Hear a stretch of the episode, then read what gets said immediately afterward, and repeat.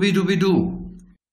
Es ist ja bekannt, dass das Top-Management einen dicht gedrängten Terminkalender hat, herumjettet, wie unser einer die S-Bahn nimmt und was dabei rauskommt an Verstehen, an Durchdringen der Themen, die die Welt berühren, ist oft nur oberflächlich. Es sind Stichworte, derer man sich bedient, plakativ in den Raum geworfen und das Verständnis des Managements, auf deren Symposien über die Fragen der Welt oder auch nur die Fragen der Führung in Unternehmen diskutiert wird, gleicht wegen der Flüchtigkeit der Wahrnehmung der hochdotierten Beteiligten der Tiefe der Gedanken dem Ausspruch eines Weltreisenden, der da sagte, Rom gewesen, Sixtinische Kapelle gehört, dollen Rhythmus, die Jungs.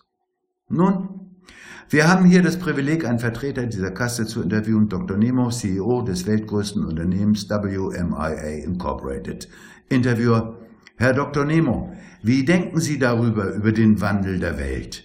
Nemo, Handel ist Wandel, damit leben wir. Interviewer, das meinte ich nicht. Ich meinte den Wandel der Welt, der Umwelt, der Rahmenbedingungen. Nemo, das meinte ich auch. Das war ein Schuss ins Leere, denkt der Interviewer und fragt weiter.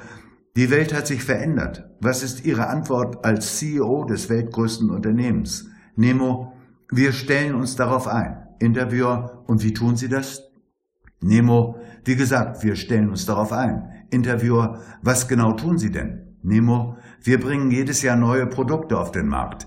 Interviewer, das meinte ich nicht. Ich meinte, wie gehen Sie mit den großen Themen dieser Welt, zum Beispiel dem Klimawandel, um? Teile Ihres Unternehmens sind wahre Dreckschleudern. Nemo, wissen Sie, was Dreck ist und was nicht, bestimmen wir. Es ist alles relativ.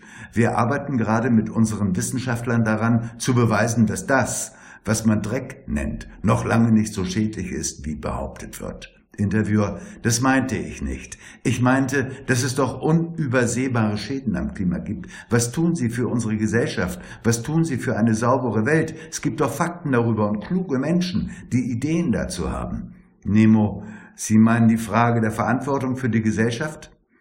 Der Interviewer ist erleichtert. Nemo scheint zu begreifen, worauf die Fragen abzielen. Nemo, wir schaffen Arbeitsplätze.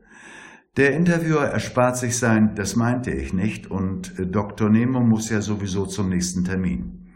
Elvira weht herein. Wäre da nicht dies verzaubernde Lächeln auf ihrem Gesicht, der Interviewer wäre verzweifelt, ob der Wand, gegen die er gerade anrannte. Elvira, Nemo war gerade auf einem Kongress zum Thema der Verantwortung der Unternehmen für die Gesellschaft. Interviewer und?